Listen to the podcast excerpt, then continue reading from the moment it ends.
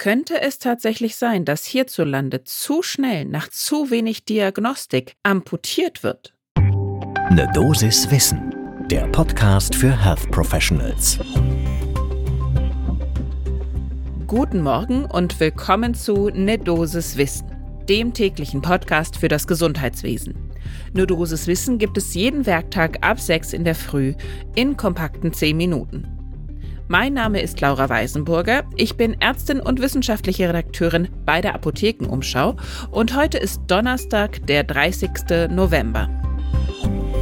Ein Podcast von gesundheithören.de und Apothekenumschau Pro.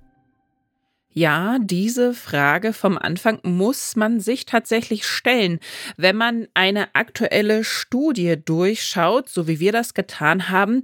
Die ist erschienen im European Journal of Vascular and Endovascular Surgery und wir hatten tatsächlich auch Gelegenheit, mit der Erstautorin der Studie zu sprechen.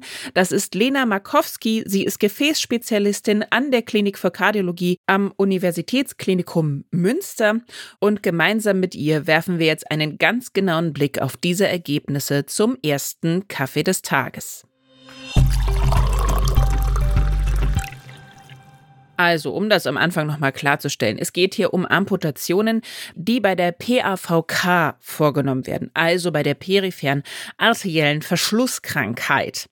Den meisten sagt das mit Sicherheit etwas, ist eine Durchblutungseinschränkung, die eben wenn sie besonders weit fortgeschritten ist, natürlich auch zum Untergang des danach kommenden oder des abhängigen Gewebes führt. Am häufigsten dementsprechend betroffen natürlich die untere Extremität, das kennen wahrscheinlich die meisten PAVK der Beine. Seltener kann die Aorta betroffen sein, beziehungsweise auch die oberen Extremitäten. Ursache ist in 95 Prozent der Fälle also fast immer die Arteriosklerose. Und so erklärt sich auch, wer vor allem allen Dingen betroffen ist, nämlich ältere Menschen. In Deutschland sind das aktuell 4,5 Millionen, die unter PAVK leiden. Und jährlich kommen dazu 500 bis 600 Neuerkrankungen pro 100.000 EinwohnerInnen dazu.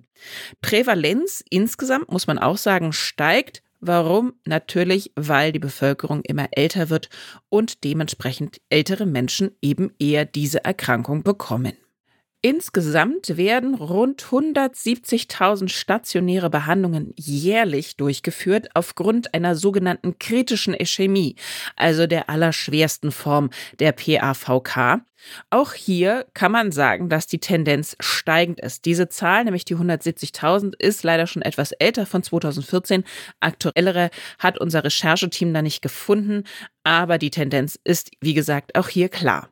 Wenn man jetzt von dieser kritischen Ischämie ausgeht, dazu sagt unsere Gefäßspezialistin Lena Markowski vom Uniklinikum, in den nationalen und internationalen Leitlinien heißt es ganz klar, im Falle einer schweren Ischämie wird eine Angiografie und eine Revaskularisierung dringend empfohlen.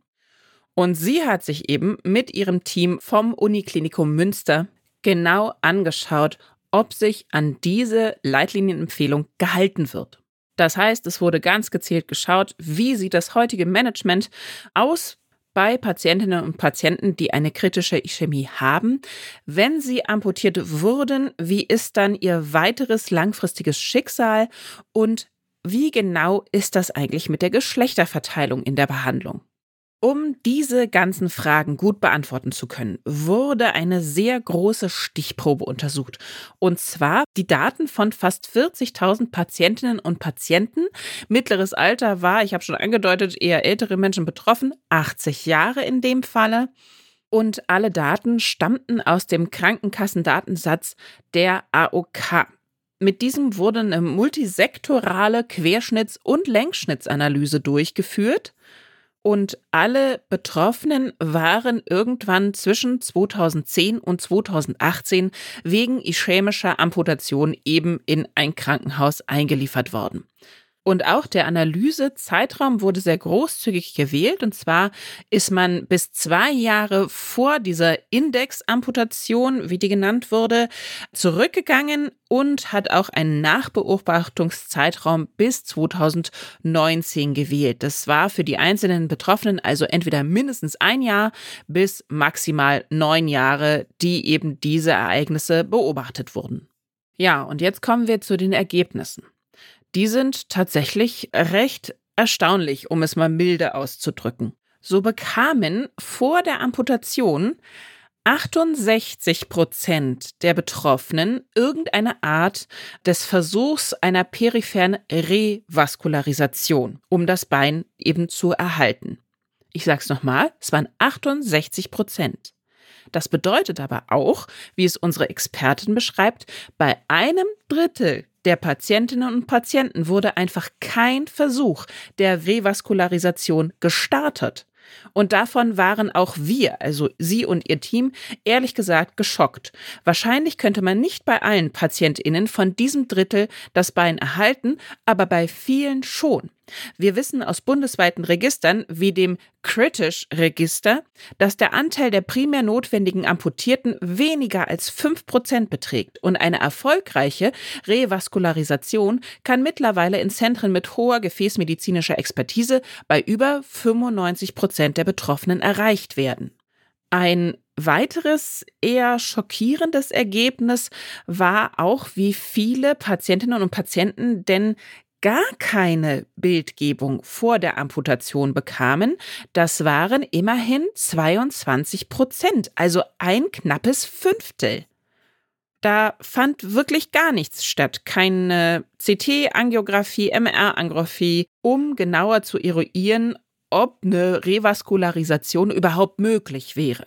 Und dazu sagte uns die Erstautorin auch, es könnte natürlich sein, dass da unter anderem auch sehr akute Infektionen zum Beispiel vorlagen. Viele Patientinnen und Patienten gehen viel zu spät zur Ärztin, zum Arzt, weshalb es für dann für den Eingriff auch schon zu spät sein könnte. Und wenn dann eben so eine akute Infektion schon da ist, die vielleicht schon in Richtung Sepsis geht, dann muss man häufig schnell handeln. Und wie sah es in der Nachbehandlung aus? Da gibt es einige Standards, die eigentlich dann medikamentös verschrieben werden, wie zum Beispiel Statine oder antithrombotische Substanzen, natürlich um da weitere Ischämien-Trompen eben zu verhindern.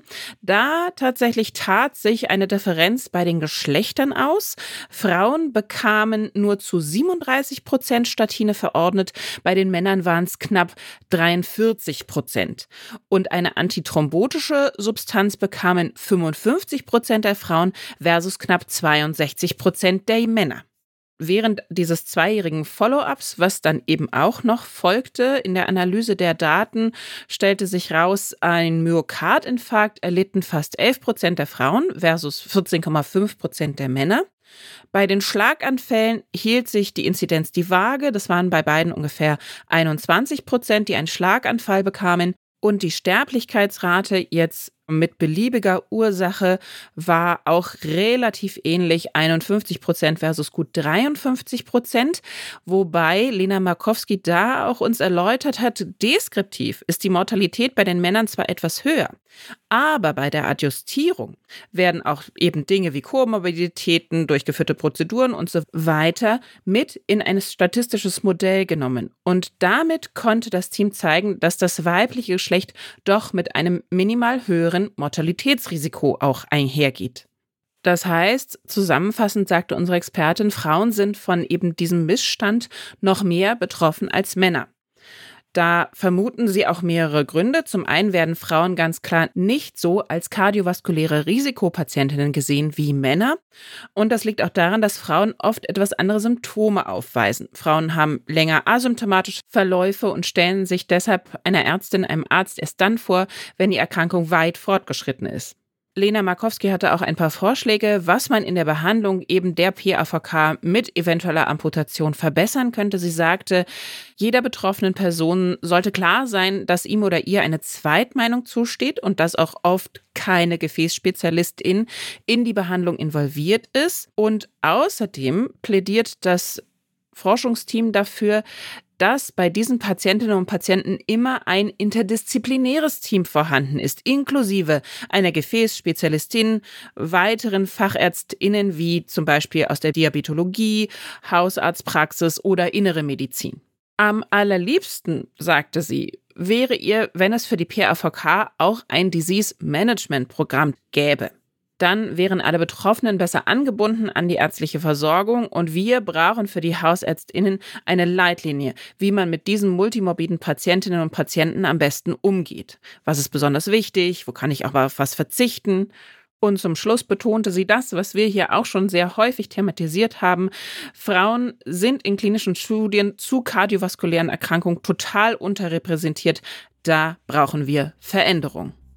Das war unsere Dosis Wissen zu den Amputationen bei der PAVK.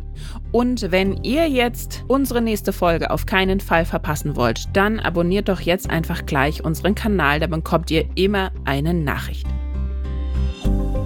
Ein Podcast von gesundheithören.de und Apothekenumschau Pro.